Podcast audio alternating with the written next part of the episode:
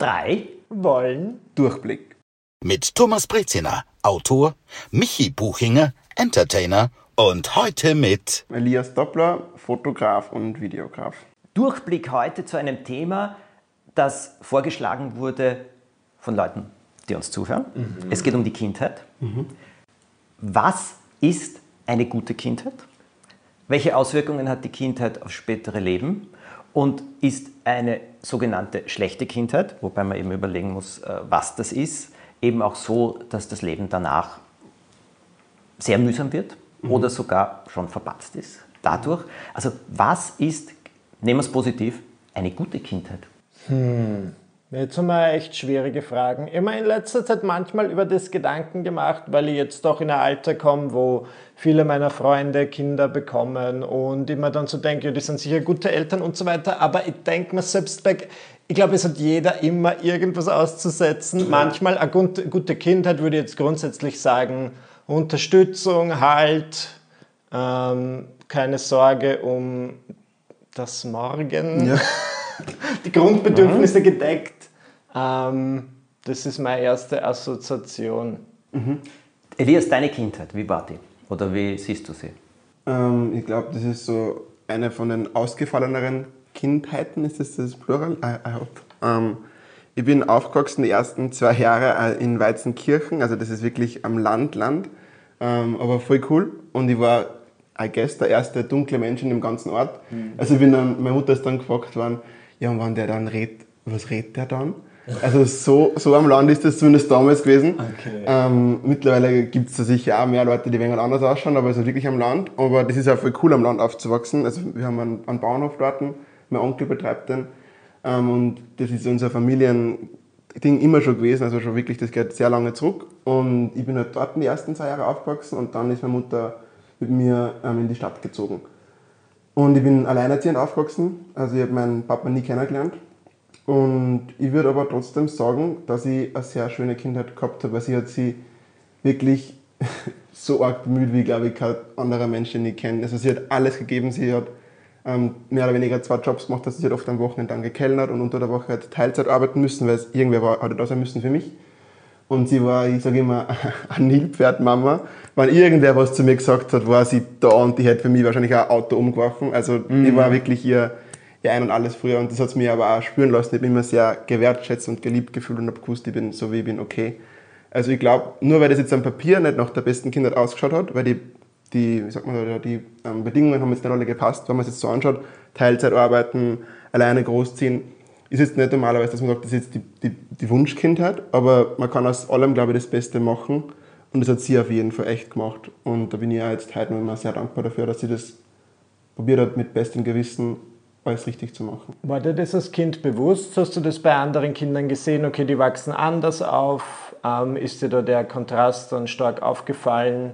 Mhm. Ja, als Kind selber gar nicht einmal so krass. Ja. Erst dann so, ich weiß nur, mein erstes Mal, wo ich es wirklich gemerkt habe, war witzigerweise auf einem Schulskikurs, mhm. wo so die Frage war, ähm, ja, wer hat dir Skifahren gelernt? Ja, der Papa natürlich, ja, der Papa, der Papa. Und die so, hm, mein Taufpate eigentlich, also stimmt, was hat mir eigentlich mein Papa gelernt, weil ich ihn halt nie kennt.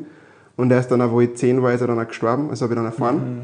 Und das war, wo ich zehn war, war das für mich so, okay, ein Mann, den ich nicht kenne, ist gestorben, so what, ich gehe wieder weiter mit meinem Leben.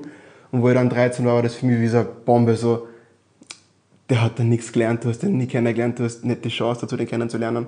Und ich muss auch dazu sagen, das ist was, was von mir vielleicht jeder Zehnte, der mich kennt, überhaupt weiß. Also okay. das, das wissen gar nicht einmal so viele Leute bei mir. Ähm, und die lassen mir, glaube ich, nicht so anmerken. Darum, also ich bin jetzt nicht so easy going, dass ich das jetzt einfach immer so erzähle, aber es ist einfach, glaube ich, gerade ein guter Rahmen, wo das, wo das passt. Also ich fühle mich da jetzt wohl, mit euch darüber zu reden. Und ich glaube auch, ähm, dass das wie beim Rassismus-Thema auch vielen Leuten hilft, die selber vielleicht so eine Situation haben und ja. die nicht wissen, wie sie damit umgehen sollen, die sie jetzt nicht so leicht haben, darüber zu reden, dass das dann vielleicht für sie eine Hilfe sein könnte, dass da wer anderer mal drüber redet und sie sich einfach verstanden fühlen.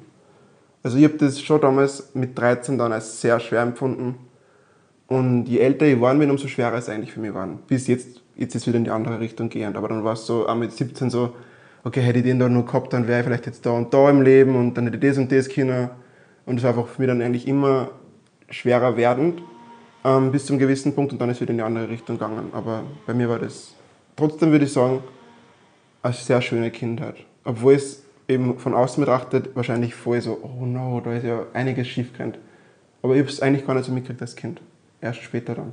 Ja. Michi, wie, beschreibe mal deine Kindheit. Beschreibe meine Kindheit. Meine Kindheit war grundsätzlich, ich bin aufgewachsen in Müllendorf im Burgenland als jüngstes von drei Kindern mit zwei Eltern. Und ich habe schon gemerkt, in meinem Umfeld und auch in den Klassen war es eher, es waren nicht mehr, mehr so viele Eltern verheiratet. Und ich fand es immer spannend, dass meine Eltern dann trotzdem irgendwie so bis heute 40 Jahre verheiratet sind, aber ich muss sagen, ich glaube, es war nicht immer leicht. es wirkt zumindest so. Und ich kann mich erinnern, es gab viel Streit. Ähm, nicht immer, aber es war hier und da. Ich habe gemerkt, wie so eine Ehe funktioniert. Und was ich auch sagen werde, ich will niemanden outen, aber es gab auf jeden Fall eine, ein Mitglied der Familie, das große Probleme mit Alkohol hatte. Und es war schwierig beim Aufwachsen. Es war wirklich, weil manchmal das Zuhause kein sicherer Ort war. Ja.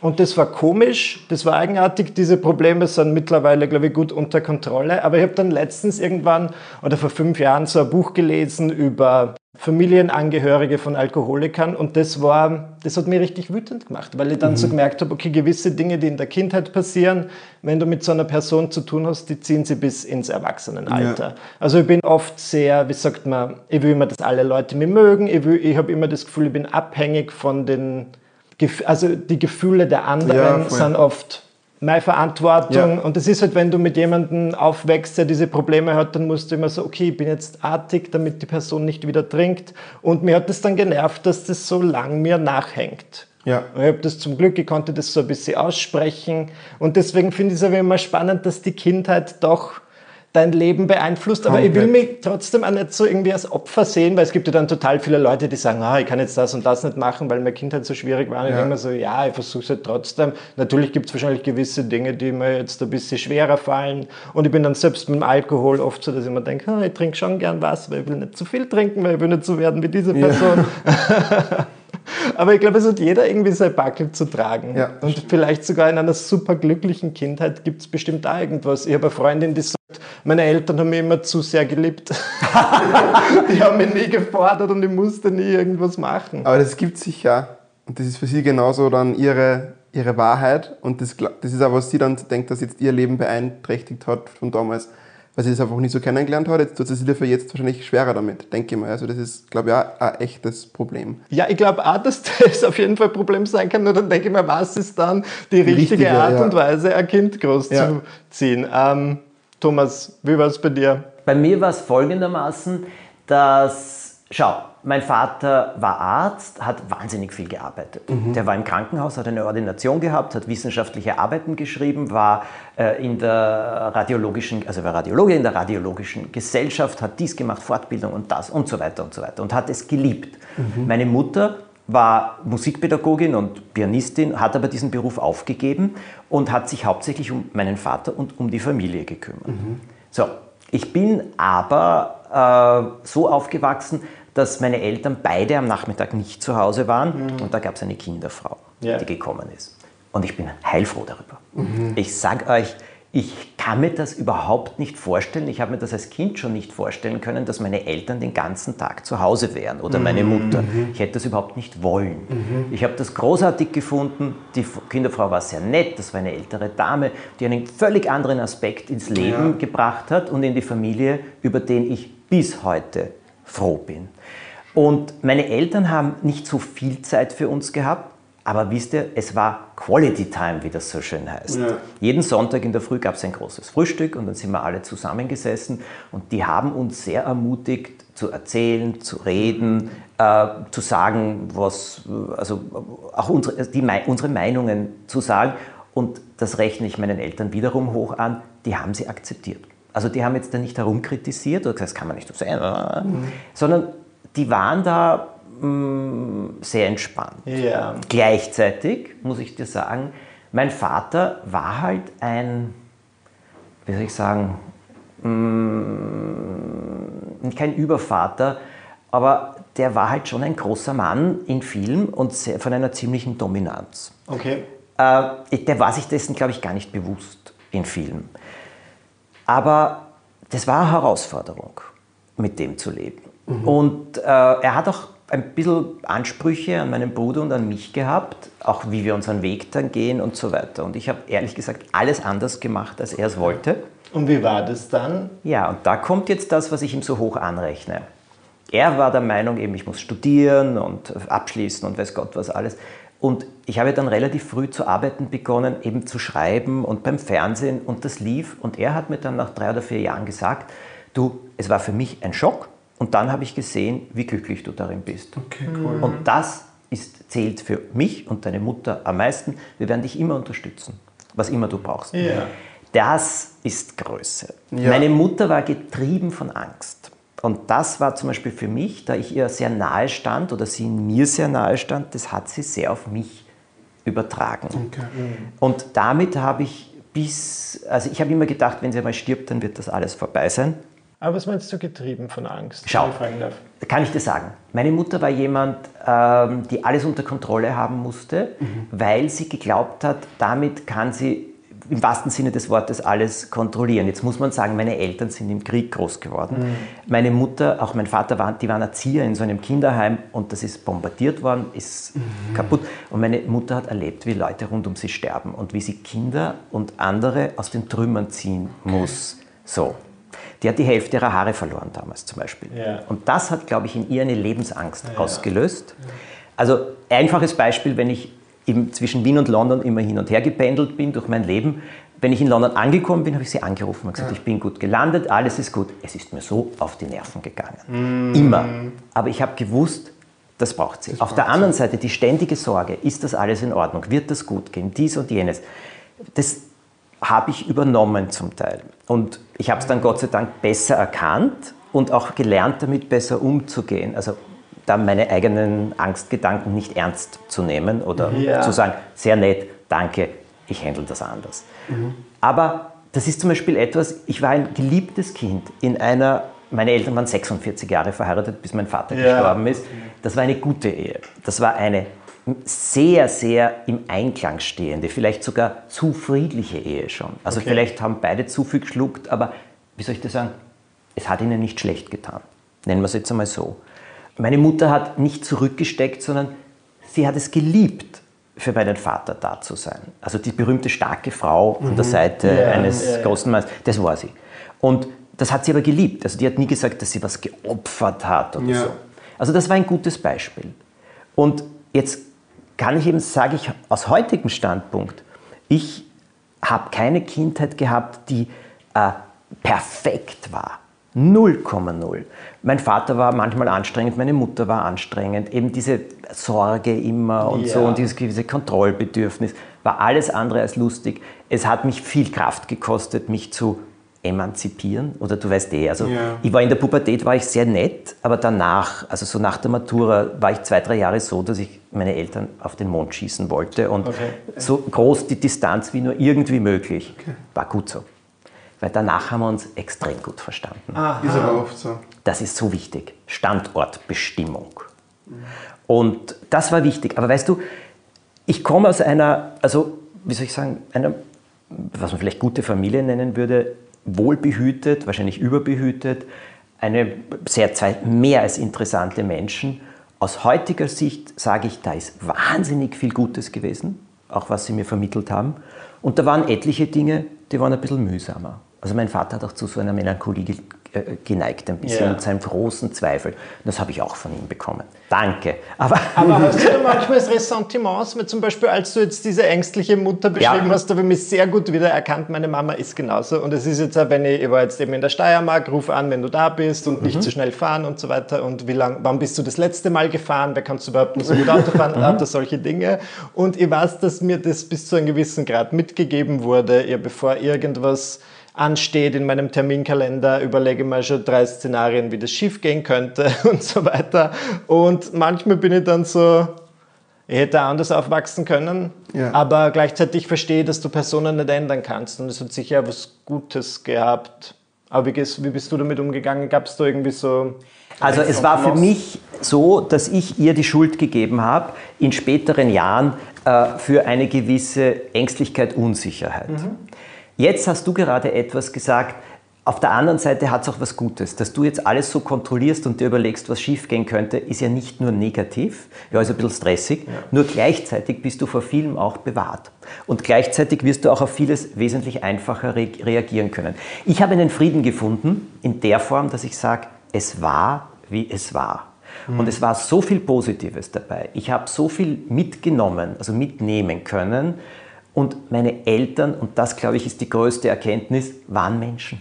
Ja, ja das stimmt. Ja, das stimmt. Menschen. Ja. Und man glaubt immer, dass sie so perfekt sein können. Nein, sie sind es nicht.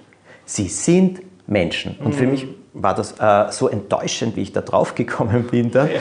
Aber über die Jahre habe ich dann gelernt, daraus die größte Kraft zu schöpfen und vor allem keine Ressentiments zu ja. haben. Sie sind Menschen. Sie wollten wirklich mein Bestes. Ich weiß, dass sie mich unendlich geliebt haben und äh, auch sehr, sehr stolz war natürlich dann. Aber ich sage, das stimmt irgendwie. Verstehst du, so rückblickend, also ich meine, mein Vater ist ja schon 20 Jahre tot, meine Mutter mhm. fünf. Rückblickend ist es so, dass ich sage, danke. Also ich sage oft zu meinen Eltern auf diese Art Danke, weil was ich mitbekommen habe, war gut und das, was nicht so gut ist, damit müssen wir umgehen. Ja. Also das habe ich auch gelernt das, das, das, die Verantwortung können wir nicht dann auf die Kindheit abgeben. Yeah. Und ich meine, ich glaube, ich habe das ja schon ein paar Mal erwähnt. Der Ivo, mein Mann, also wenn du über Kindheit reden willst und wie sich die vielleicht auswirkt, ihr müsst euch vorstellen, ähm, der hat seinen Vater kennengelernt, als er 14 war. Mhm. Und ist einem Fremden gegenübergestanden, der sich nie um ihn gekümmert hat mehr. Der Ivo hat seine gesamte Kindheit bis auf ein Jahr in einem Kinderheim verbracht. Das musst du dir mal vorstellen. Mhm. Die Mutter war unfähig. Die Mutter hat einen Lebenspartner gehabt. Als der Ivo das Jahr zu Hause war, hat er ein neues Hemd gekriegt und der Lebenspartner war so eifersüchtig drauf, dass er mit der Schere Löcher hineingeschnitten hat. Ja, an der Wäscheleine. Er hat sich zum Beispiel, weißt eh, nicht Dogmatens, aber so Schuhe gewünscht äh, so etwas. Seine Mutter hat ihm gekauft, diese Bauarbeiterschuhe, die vorne so, äh, weißt du, so eine Stahlkappe haben ja. oder sowas. Das hat sie ihm gekauft. Also, das musst du dir vorstellen. Die, die Familie, glaube ich, ist, hat Pornofilme gemeinsam geschaut, als die Kinder 10, 11 Jahre waren. Und das kann, also, der, der kann dir Sachen erzählen.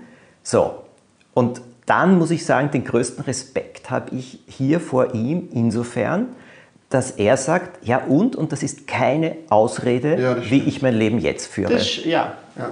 Aber er hat viel dafür gemacht. Also auch als wir zusammengekommen sind, gab es da Dinge, die aus dieser Vergangenheit reingespuckt haben und uns nicht verbunden, sondern eher getrennt hätten. Und er hat sich auseinandergesetzt. Ich würde mir nicht böse sein, wenn ich das sage. Er hat eine sehr intensive Therapie gemacht. Ich habe keine Ahnung, was er gemacht hat. Mhm. Er hat sich in London jemanden gesucht und war zweimal die Woche dort dann sogar. Nur danach war das alles viel weniger Thema und seine Mutter ist schon längere Zeit tot und irgendwann einmal habe ich dann zu ihm gesagt, weißt du, es wäre vielleicht gut, wenn du ihr auch vergibst oder so, weißt ja. du, wollte ich so gönnerhaft sein, so, weißt du, so belehrend ein bisschen. Und da hat er mich angeschaut und gesagt, das habe ich längst gemacht. Weil er hat sich jetzt nicht viel auch auf YouTube angehört an, ja. an weißt du, so an Speeches und Videos, also und Vorträgen und so weiter. Und er hat gesagt, nein, ich war bass erstaunt, aber ich muss wirklich sagen, wenn jemand sein gesamtes Leben ausreden könnte auf seine Kindheit, dann ist es er. Aber er ist für mich auch das Beispiel, was man daraus machen kann. Ja, das ist inspirierend. Ich habe jetzt eine völlig andere Frage. Ähm, musstet ihr helfen im Haushalt? Ganz. Ich habe einen kleineren Bruder, der ist zehn Jahre jünger wie ich. Das heißt, da die ersten Jahre von seinem Leben habe ich Windeln gewechselt, den ins ja. Bett gebracht und habe dann mit 11, 12 schon mehr Verantwortung gehabt wie manche Leute mit 18 oder sowas, ja. weil ich halt dann manchmal schauen habe müssen, dass das Kind halt lebt, wenn sie ja. jetzt irgendwie was nicht arbeiten haben müssen oder sowas. Dann habe ich halt einfach mich um ihn gekümmert ähm, und das war für mich schon damals was, was mir glaube ich auch geholfen hat. Ich habe einfach in einem früheren Alter wie andere schon gelernt, Verantwortung zu übernehmen mhm. und das hilft mir jetzt im Leben oft, dass ich dann viel selbstständiger bin. Hast du es damals auch so gesehen oder ist es irgendwie auf die Nerven gegangen? Damals, am Anfang, habe ich es geliebt. Da war es für mich so, boah, ich habe gerade ein Kind ins Bett gebracht. Ja. Alter, ich habe gerade ein Kind zum Schlafen gebracht. Das war so richtig so, Klopf auf die Schulter. Aber dann, so, wo ich cool geworden bin, so 15, 17, war es so, oh, den kleinen Bruder sicher nicht, nein, da kann ich leider nicht, da bin ich busy und Ja. tut mir leid, Mama. Das hat schon dann so eine Phase gegeben und das war dann auch nicht so cool. Aber am Anfang hat mir das schon geholfen und das weiß ich ja jetzt nur im Nachhinein, dass mir das geholfen hat. Ähm, also das war auf jeden Fall bei mir so, da wir viel geholfen haben. Und dann eben in der, in der Zeit, wo ich so cool war, da war ich dann leider echt daheim auch nicht so, wie ich sein hätte sollen. Coole Sache. Du? Hast du viel? Nein, und ich glaube, meine Eltern haben das immer, ich meine, ich kann mich nicht beschweren. Es war insofern gut, meine Mutter hat den Haushalt geschupft oder wir hatten irgendeine Haushaltshilfe und grundsätzlich war das ja schön, aber ich bin dann halt irgendwann mit 18 von zu Hause ausgezogen und ich wusste nichts. Ja. Ich habe nicht gewusst, wie man irgendwas macht. Ich habe da auch dann, muss ich sagen, erst durch meine Beziehung, zwei Jahre später, bin ja doch relativ früh mit dem Dominik zusammengekommen, so im Alter von 20, erfahren, was man regelmäßig im Haushalt machen muss.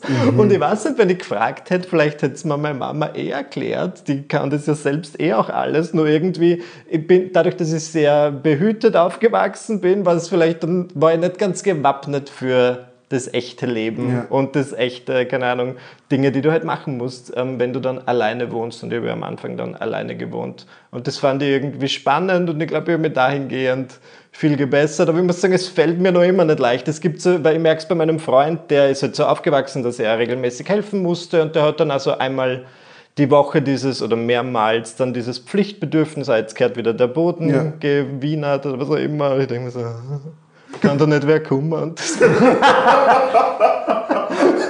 Nein, Ich habe auch nie helfen müssen. Und wie ist es heute? Genau wie dir. Also ich meine, mir ging es genau wie dir. Ich hatte keine Ahnung von einem praktischen Leben oder von einem Alltag oder so etwas. Meine Mutter hat das meiste gemacht. Wir haben auch immer jemanden noch gehabt, Ja. der irgendwie geholfen hat. Und ähm, ich war da total verwöhnt und ich war, stand da auch vor einigen Rätseln, muss ich sagen. Und sie hat mir dann noch geholfen, also wie ich schon ausgezogen war, und äh, da unterstützt. Und ich habe in den späteren Jahren dann, mh, ja, Kochen habe ich mir selber vor 10, 12 Jahren ein bisschen jedenfalls beigebracht, aber weißt du, mit Videos habe ich dann gekocht für mich, Ja. weil ich eben gefunden habe, man muss das auch ein bisschen können zumindest. Nichts, was ich jetzt noch immer machen möchte. Aber, also, wie soll ich das sagen? Ähm, ich gibt schon etwas, was für mich schwer war. Ich bin zu behütet aufgewachsen. Also ich habe wirklich, sie haben mir alles abgenommen. Weißt du, auch unangenehme Telefonate oder irgend solche Sachen ja. oder so mit Ämtern, Behörden oder was weiß ich, was da alles war. Sie haben mir alles abgenommen. Und das ist mir nachher schon ein bisschen auf den Kopf gefallen.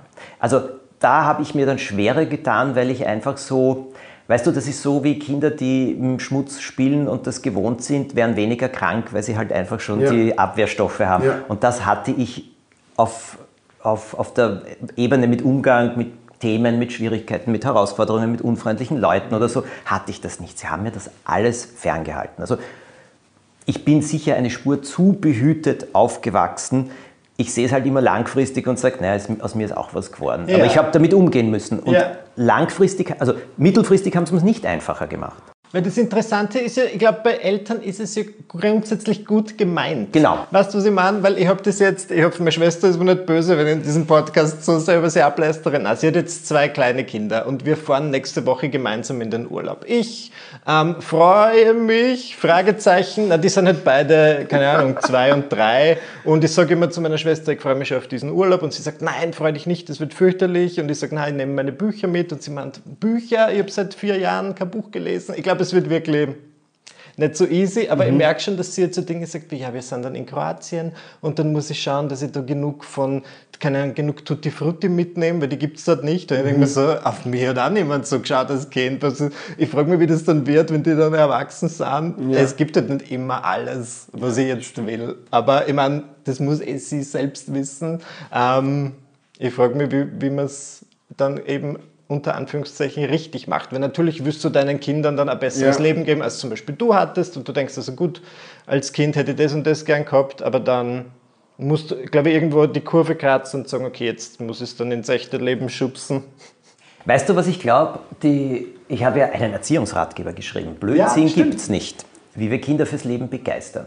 Und meine tiefe Theorie lautet, dass du als Eltern, jetzt, ich habe keine eigenen Kinder, aber auch aus der Beobachtung rundherum, als Eltern das Beste tun kannst, wenn du deine eigene Kindheit ehrlich analysierst. Mhm. Was hat dir gefallen, was hat genervt, was war gut, was war nicht gut und was war rückblickend jetzt aus dem Abstand von 10, 15, 20 Jahren eigentlich hilfreich, obwohl es dich genervt hat. Verstehst mhm. du also auch ja. das abzuwinken? Die Ehrlichkeit zu sich selbst halte ich einmal für eine der wichtigsten Sachen überhaupt. Auf jeden Fall, ja. Weil es kann ja nicht sein, dass du an deinen Kindern das Gleiche machst, was dich schon aufgeregt hat als Kind. Also das halte ich eben für wirklich arg.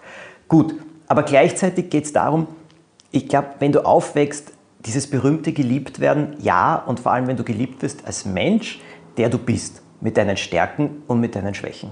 Und wenn Eltern nicht versuchen, mit aller Gewalt dich zu dem zu machen, was sie gerne hätten. Kinder sind kein Klumpen Plastilin, den man zurechtknetet, so wie man ihn will. Jedes Kind wird geboren mit einer Persönlichkeit.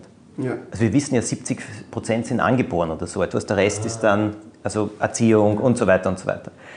Und ich glaube, dieser Respekt auch vor einem Kind, aber auch diese klaren also Grenzen, das halte ich für gut. Und diese, ich weiß, der Begriff heißt Helikoptereltern. Ja, stimmt. Ja, ja, genau. Also das halte ich, sind für mich ein Albtraum. Die, die mit den Kindern ehrlich, klar umgehen, Grenzen setzen, aber sie ihnen trotzdem ihre Freiheiten lassen, aus meiner Beobachtung auch langfristig, langfristig, also auch von Freunden, die jetzt eben, deren Kinder jetzt 22, 23, 24 mhm. sind, die tun sich am besten im Leben.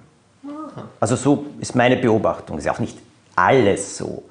Aber ich glaube auch, Kindheit ist Kindheit. Und da passieren Dinge, die sind einfach schrecklich. Ja, das stimmt. Aber wie gehen wir dann genau, später damit um? Das ist das Wichtigste, was man rausmacht. Ja. Weil man kann aus allem sagen, okay, nein, das ist jetzt passiert und das zerstört jetzt mein Leben und ich werde nie wieder aus dem Loch rauskommen, aber das bringt am selber nichts, am Umfeld nichts, der Person, die was das vielleicht verursacht hat, nichts. Wenn man auch das Beste daraus macht, das ist so, so unglaublich wichtig und es ist auch möglich. Weil ich glaube jetzt, also äh, um nur bei mir zu dem zurückzugreifen, mit meinem Dad, ähm, da habe ich auch jahrelang dann geglaubt, das ist einfach nur ein großer Haufen Müll, was da passiert ist und wieso hat das sein müssen und dann hat mir sicher aber auch der Glaube extremst wieder geholfen, wie ich letztes Mal auch schon geredet habe, ähm, dass ich gecheckt habe, dass das aber auch vielleicht was gut sein kann, weil ich dann, wo ich selber dann ein bisschen älter geworden bin, so 18, 17, 18, habe ich dann zu jüngeren Leuten ähm, reden können, die was genau dasselbe durchmachen wie ich damals. Mhm. Und die haben das aber nur von mir aufnehmen können, weil ich war genauso wie sie, ich habe da meinen Papa verloren und das, wenn jetzt wer sagt, der was bei den Eltern hat, ja, das ist schon schlimm, das bringt denen oft nichts. Und wenn dann wer kommt, der was das aber selber durchgemacht hat, dann kann nur der denen sagen, dass er besser wird. Weil da, nur von dem können sie es dann auch annehmen. Mhm. Das habe ich einfach voll gelernt, dass mein Müll, den ich durchgemacht habe, für andere aber voll der Segen sein kann. Und das sie dann nur vor der einer Zeit bewahren kann, die vielleicht andere dann durchgemacht hätte. Sonst wer denkt, da kann ich mit dem ganz alleine, das, das kann aus dem Loch kommen nicht mehr raus. Und wenn er aber vor, vor einem vorgelebt sagt, hey, du kannst es trotzdem machen. Also mit das, das voll geholfen und auch eben der Glauben, weil ich halt gewusst habe, es gibt trotzdem einen Ersatzpapa für mich im Himmel, der sich um mich kümmert, der mich liebt, wie ich letztes Mal schon gesagt habe, der das Beste für mich möchte. Und das habe ich auch im echten Leben gesehen. Und auch mit meiner Mama, die hat einfach wirklich Arbeit für drei Eltern gemacht. Und sie war aber mhm. alleine. Also sie hat, ich weiß nicht, wer sie die Ressourcen gezogen hat für das. Aber da war sicher auch der Glaube für sie einfach voll die große Stütze und eine Kraftquelle für das. Also hat sie das niemals geschafft. Ganz alleine, da hat sie sicher auch oft nur Abende gehabt, wo ich das gar nicht mitkriege, wo sie dann daheim sitzt und nicht mehr war so hin mit zwei Kindern und vor allem mein Bruder war da in einer Zeit lang sehr, sehr aktiv und Aufmerksamkeit, hallo, ich bin auch noch da. So, ja. Und dann nur einen zehn Jahre älteren Sohn und dann aber das alles so, so schaukeln.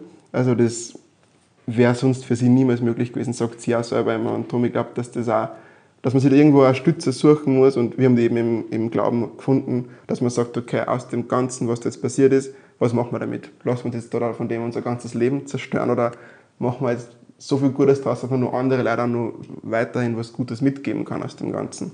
Und ich glaube, da muss man selber einfach für die Verantwortung auch übernehmen und sagen, okay, weißt du was, es macht jetzt vielleicht dann einmal ein paar Wochen keinen Spaß und ich setze mich mit dem jetzt aktiv auseinander, aber ich mache das Beste daraus. Ich glaube, das war, also erstens einmal, über Glauben haben wir mit dir ja schon eine ganze Folge Durchblick genau. die sehr, sehr interessant ist. Also die gibt es nach wie vor zu hören für alle. Und das, was du sagst, man muss selber aktiv sein, man muss das angehen und hinschauen. Ich glaube, es gehört schon einiges an Mut dazu, Ja, auf auf die eigene Fall. Kindheit zu schauen. Es tut auch weh. Ja, also ich muss mir auch einfach ganz klar drauf sagen, Sicher. es tut weh. Wenn man das auf sich nimmt, profitiert man ausschließlich davon. Das ist auch meine tiefe Überzeugung. Und, aber das muss man machen und manchmal braucht man halt therapeutische Hilfe sicherlich auch. Voll, und das ist auch voll okay. Das ist völlig okay. Denn mir hat einmal einer auch gesagt, wenn es dich als Kind in den Finger schneidest, kannst du in späteren Jahren jahrelang darüber lamentieren, warum du dich geschnitten hast und wie du das Messer gehalten hast und was da ist oder das Dings. Du hast eine Narbe. Mhm. Ja. Und du kannst zu jemandem gehen und sagen, kannst du mir helfen, die Narbe zu entfernen? Ja. So, und darum geht's. Ja. Weil der Schnitt ist da. Ja. Ende. Aber man muss keine hässliche Narbe äh, tragen, die, man, die einem Stimmt. Probleme Ja. Ja, bereitet. Das finde ich auch. Ich finde das als Bild sehr, sehr gut. Einfach ist nett. Aber genau das, was du sagst, das ist einer der Gründe, warum ich ja sehr erzähle über was eben meinen Weg und was ich erlebt habe und was ich durchgemacht habe. Äh, einfach deswegen, weil ich sage, da waren viele Dinge, die waren nicht einfach. Ich habe auf der anderen Seite viel gelernt Ja. und ich möchte es einfach nur nicht weitergeben, sondern ich möchte es erzählen, weil vielleicht ist irgendjemand, der sagt, ah, mir geht es auch so, Ja, aha, voll. so war es. Ja. Und man kann daraus was schöpfen. Und das halte ich für wichtig. Sehr gerne. Super. Naja, ich finde, das war eine recht liebe Geschichte. Ich habe auf jeden Fall einen Durchblick zum Thema Kindheit. Viel Interessantes, Also ja. Vieles gelernt, vieles erfahren, auch über euch. Habt ihr Durchblick Ja. bekommen? Auf jeden Fall. Okay, na dann bin ich zufrieden. Es hat uns wieder sehr gefreut, dass ihr dabei wart bei dieser Folge. Drei wollen Durchblick. Eine neue Folge gibt es ja jeden zweiten Sonntag, das wissen wir. Und Yes. wenn ihr da irgendwie Vorschläge habt, irgendwas Themen einbringen möchtet, dann bitte, ihr wisst, wo ihr uns erreicht, ja, auf Instagram. Ist wahrscheinlich die beste, Beste. Option. Oder schickt es Ja. mir auf Fax, ich wäre eine Faxmaschine. Elias, wo finden wir dich? Auf, auf Instagram einfach Elias Doppler und auf YouTube genau gleich auch Elias Doppler einfach.